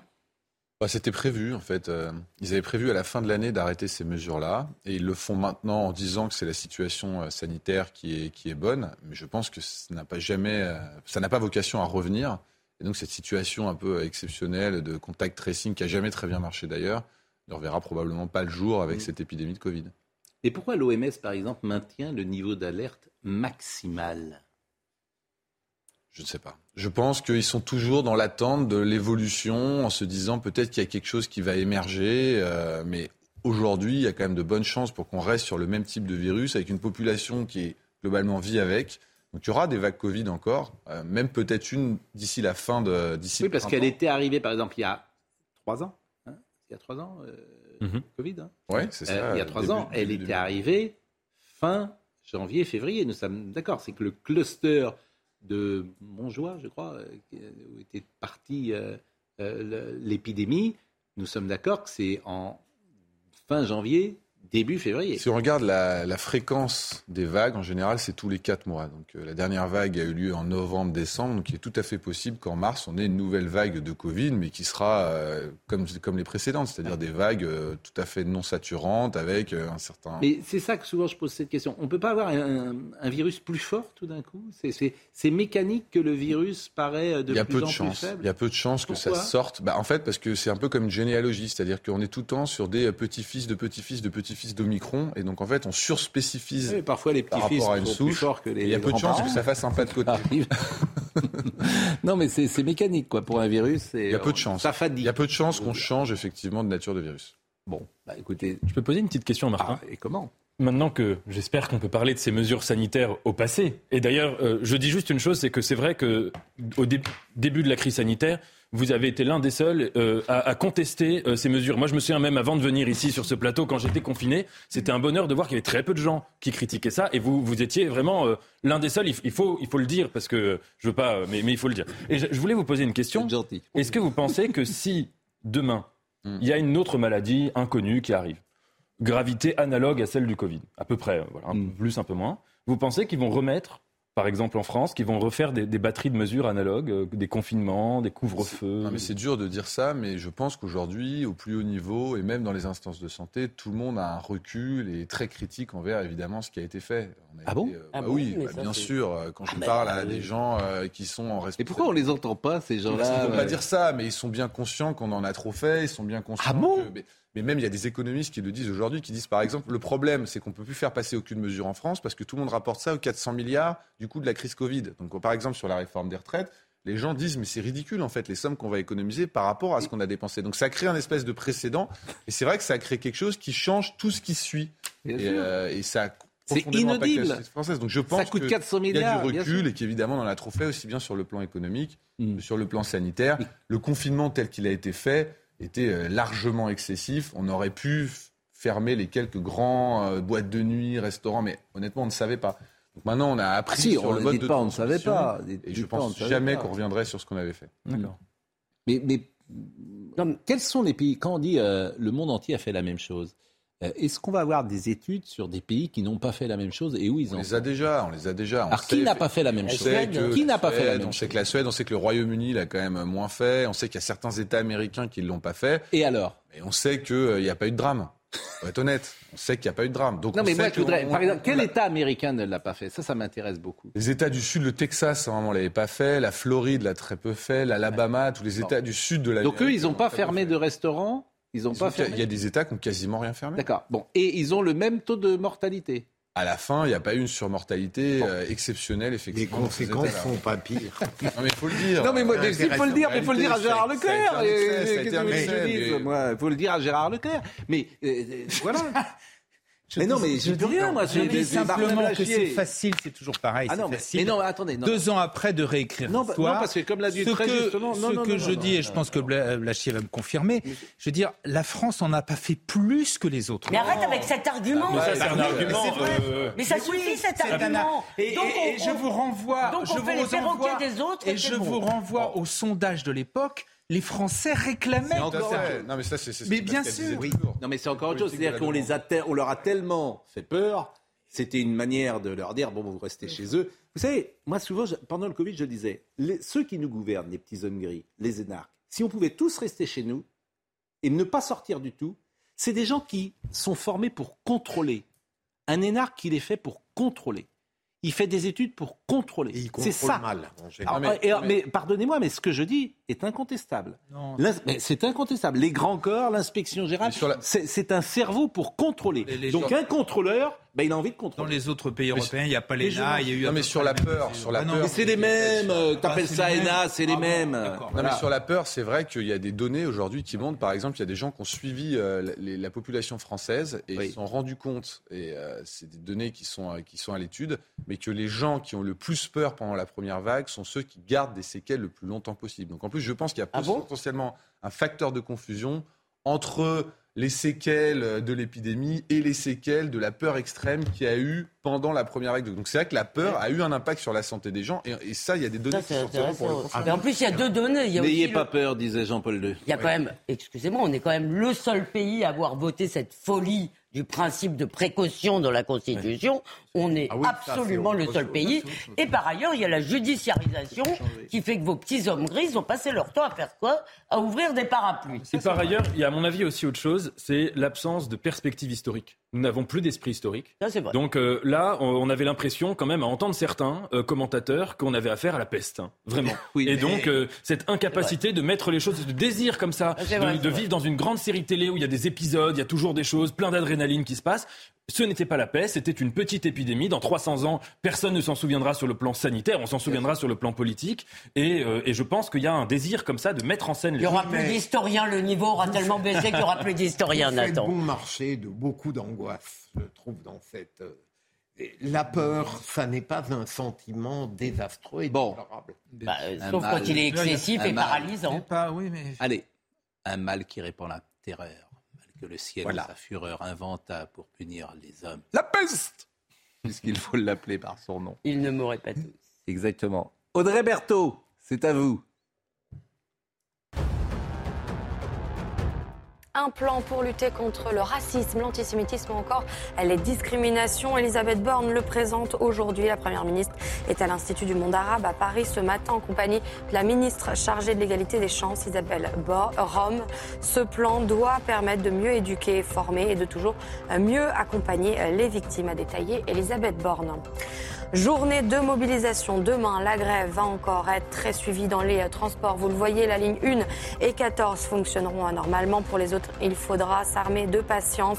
Euh, le trafic sera fortement euh, perturbé. Pour la SNCF, il y aura deux TGV sur 5 sur l'axe nord, un TGV sur 2 sur les axes est et sud-est et un TGV euh, sur 4 sur l'axe atlantique. Enfin, l'Australie lance des recherches pour retrouver une capsule radioactive. La capsule a disparu lors de son transport depuis une mine. Elle est introuvable depuis la mi-janvier les autorités sanitaires ont mis en garde contre toute manipulation de cet objet susceptible d'entraîner des brûlures ou des maladies. Alors, on sait qu'il était vendredi matin et le ministre de l'Intérieur n'avait pas encore parlé du petit chat. Il a parlé du petit chat. Premier homme politique qui a parlé du petit chat. Absolument. Euh, personne, même Marine Le Pen, n'a rien dit sur le petit chat. Et il a été choqué. Je voudrais qu'on écoute euh, Le petit chat est mort. Et euh, Gérald Darmanin, ministre de l'Intérieur, la souffrance animale, ça l'intéresse. Le petit chat. Écoutez. Il y a une enquête qui va s'ouvrir puisqu'il y a une plainte qui a été déposée par 30 millions d'amis. Moi j'étais particulièrement choqué évidemment de, ce qui s'est passé euh, dans cette gare parisienne et particulièrement choqué aussi la façon dont la SNCF euh, a géré euh, malheureusement cette terrible affaire. Je pense qu'il y a deux choses à comprendre dans cette situation. Il y a l'acte en lui-même, la mort de ce chat, qui n'est pas un acte anodin et devant, ses, devant ses propriétaires, dans des conditions que vous connaissez. L'enquête dira qui est responsable pénalement, et je n'ai pas commenté. Mais il y a surtout un manque de prise en compte finalement de la SNCF, euh, et, je crois que c'est ça sans doute encore plus grave, parce qu'il faut éviter que ces actes évidemment ne se répètent. C'est intéressant parce que euh, c'est le premier homme politique qui est aucun homme politique, je le répète, sauf Nicolas Dupont-Aignan, sauf erreur de ma part, ne s'est exprimé sur ce sujet qui passionne le public et qui déchire le public. Mais je vois une différence entre l'élite que vous représentez ici, ah en gros disait qu'il fallait que le train parte, et puis les vrais gens dont vous n'êtes pas. Dont vous fêtes partie. Alors, heureusement, nous avons à cette table un représentant des vrais gens face à un ensemble Pascal, vous trouvez pas déconnecté. Pascal, vous ne trouvez pas ridicule la phrase de Darmanin, cette terrible affaire oui, non, je ne la trouve pas ridicule. Par rapport à tant de tragédies encore plus graves. Mais, allez, allez dans la rue, je vous assure, vous vous rendez. Là, je, mais évidemment que je me moque un peu de moi-même. Bien sûr, je le je, suis, moi, j'étais entouré. Alors, je vais vous dire, dans ma propre famille. J'ai cru le comprendre. Ma mère, ma fiancée, les enfants, mes enfants, mais ils sont atterrés. Ils disent c'est un scandale. Ils ne sont pas atterrés par les élevages industriels, ils ne sont pas atterrés par les conditions non, mais Même pas. Ils ne sont pas atterrés. Moi, je veux bien qu'on parle de la condition animale. Non, mais, mais, vraiment. Mais Charlotte euh, Garzala qui est avec nous, elle dit si, bien sûr. C'est celui qui a un référent dans les commissariats, c'est ça qu'il faut annoncer. Il y a maintenant un référent dans chaque commissariat pour la souffrance animale. C'est peut-être un c'est ridicule. C'est peut-être un petit peu excessif. Bien, moi, je suis plutôt attiré non, mais je, je, le constate. Honnêtement, je le constate. voilà, c'est tout. Moi, je vous dis pas de quel camp je suis. Je constate qu'il y a une petite différence. Bon, c'est fini, malheureusement. il, est 10h34. il est Je ne me permettrai pas de critiquer un consensus familial comme ça. voilà, non, mais, moi, je suis à l'écoute de la famille. Il, a deux, il y a deux chats qui l'écoutent. Ah. mais j'ai entendu les mêmes avis. Mais hein, eh, vous êtes d'accord? Chez vous aussi? Ah, chez moi aussi. Eh ben oui, mais bah, seuls les animaux mignons ont le droit au respect C'est ça quand même le sujet. Est-ce que, euh, Merci, voilà, c'est ça. Fais-toi Émeric Caron et parle-nous des araignées, des rats. sûr que les... Je pose la question, j'aime bien les chats. Protégeons les rats, c'est ça. Les cafards, effectivement. Bon. Voilà. Alors, d'abord, je voudrais remercier Charlotte Gordzala. Je vous propose d'ailleurs de l'applaudir parce qu'elle a assuré. Assurer toute la, permanence. Marine revient demain. Je pense qu'elle doit être dans l'aéroplane à cette heure-là, donc elle a dû prendre. Sauf s'il a commencé. Euh, ah bah je vous en prie. Bon, euh, donc Charlotte a assuré toute, voilà, Charlotte a assuré toute la l'intérim et elle l'a fait de manière remarquable. Audrey Missiraka était avec la, à la réalisation, Eric Boimard était au son. Merci à Rémi qui était à la vision. Merci donc à Charlotte. Merci à Justine Cerquera. Demain c'est le 31 janvier. C'est un grand jour d'abord parce que jour du retour de Marine. 31 janvier d'abord parce que puisqu'on parle de famille, mes parents célébreront leur 64e euh, année de mariage. Rien que ça, ils se sont mariés le 31 janvier 1959. Bravo, le plus dur est fait. Et demain, demain, demain c'est également la grande manifestation. Donc on en parle demain et puis on se retrouve ce soir.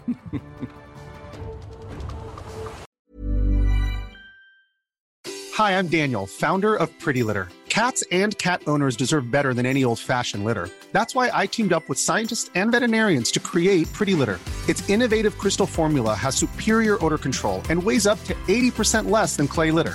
Pretty Litter even monitors health by changing colors to help detect early signs of potential illness. It's the world's smartest kitty litter. Go to prettylitter.com and use code ACAST for 20% off your first order and a free cat toy. Terms and conditions apply. See site for details. Mom deserves the best, and there's no better place to shop for Mother's Day than Whole Foods Market. They're your destination for unbeatable savings, from premium gifts to show-stopping flowers and irresistible desserts. Start by saving 33% with Prime on all body care and candles. Then get a 15-stem bunch of tulips for just $9.99 each with Prime. Round out Mom's menu with festive rosé, irresistible berry chantilly cake, and more special treats. Come celebrate Mother's Day at Whole Foods Market.